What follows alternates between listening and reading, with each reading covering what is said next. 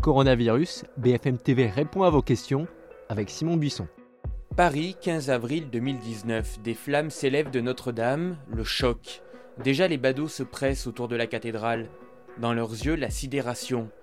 Paris, 15 avril 2020. Notre-Dame meurtrie veille sur la ville désertée. Les badauds sont confinés. Dans leurs yeux, l'objectif du 11 mai. Confinement jour 30. Salut à tous. BFM TV vous répond pour nous joindre le mail le bfmtv.vous@bfmtv.fr et le hashtag question BFMTV. On commence avec une question que vous êtes nombreux à nous poser. L'épidémie est-elle en train de disparaître à Marseille? C'est en tout cas ce qu'affirme le professeur Didier Raoult. Pour nous, l'épidémie est en train de disparaître progressivement. Donc on, on avait jusqu'à, au maximum, au pic, on a eu jusqu'à 368 euh, cas nouveaux par jour. Et là, actuellement, on est plutôt dans la zone de 60-80 par jour. Donc, à une diminution très, très euh, euh, significative du nombre de cas détectés et encore plus significative chez les gens qui viennent se faire détecter alors qu'ils sont asymptomatiques. Donc, il est possible que l'épidémie disparaisse au printemps et que d'ici quelques semaines, il n'y ait plus de cas pour des raisons qui sont extrêmement étranges. Le professeur Raoult, à l'origine du traitement à base de chloroquine, parle des chiffres de son institut. Pour l'Agence régionale de santé, cette annonce est encore prématurée. Quant à la météo, beaucoup de scientifiques espèrent un impact comme c'est le cas pour d'autres coronavirus, mais en vérité, on n'en sait rien. Écoutez l'avis de Dominique Costagliola, directrice de recherche à l'INSERM. Je pense que c'est absolument raisonnable d'extrapoler à partir d'un seul endroit d'observation, qui est donc les personnes qui viennent se faire dépister dans un seul des hôpitaux de Marseille. Il y a beaucoup d'autres hôpitaux à Marseille. Et après, on assiste à une régression de l'épidémie et des nombres de nouveaux cas euh, euh, une décrue lente dans l'ensemble des régions en France. Est-ce que c'est lié au climat ou est-ce que c'est lié au fait qu'il y a eu des mesures de confinement?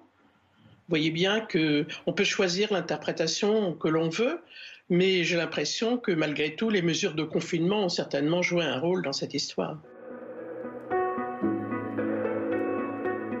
Justement, Régis nous demande J'habite dans le Cantal, nous n'avons aucun mort et seulement 27 patients hospitalisés. Pourquoi devons-nous rester confinés? Oui, c'est vrai que le Cantal, comme la Lozère, sont les deux départements les plus épargnés par le coronavirus. Aucun mort ni en Lozère ni dans le Cantal et même zéro cas dans les EHPAD pour ce dernier. Mais justement, c'est ce confinement bien respecté dans les zones rurales qui permet aux habitants de ces deux départements de résister à l'épidémie alors qu'ils ont une moyenne d'âge plutôt âgée.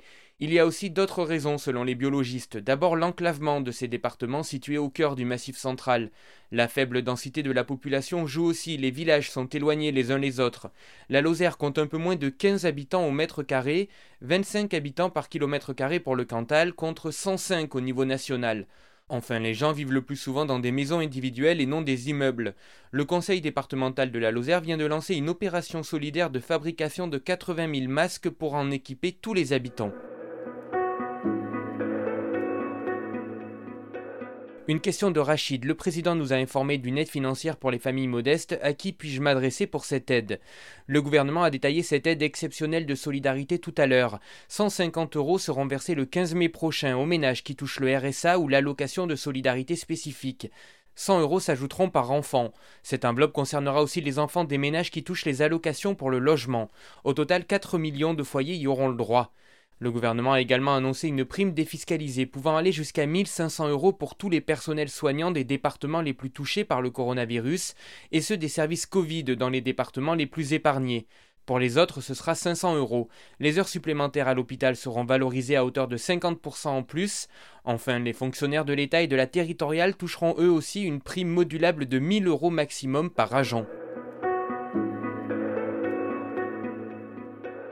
Jean-Baptiste nous écrit Je suis en instance de divorce par consentement mutuel.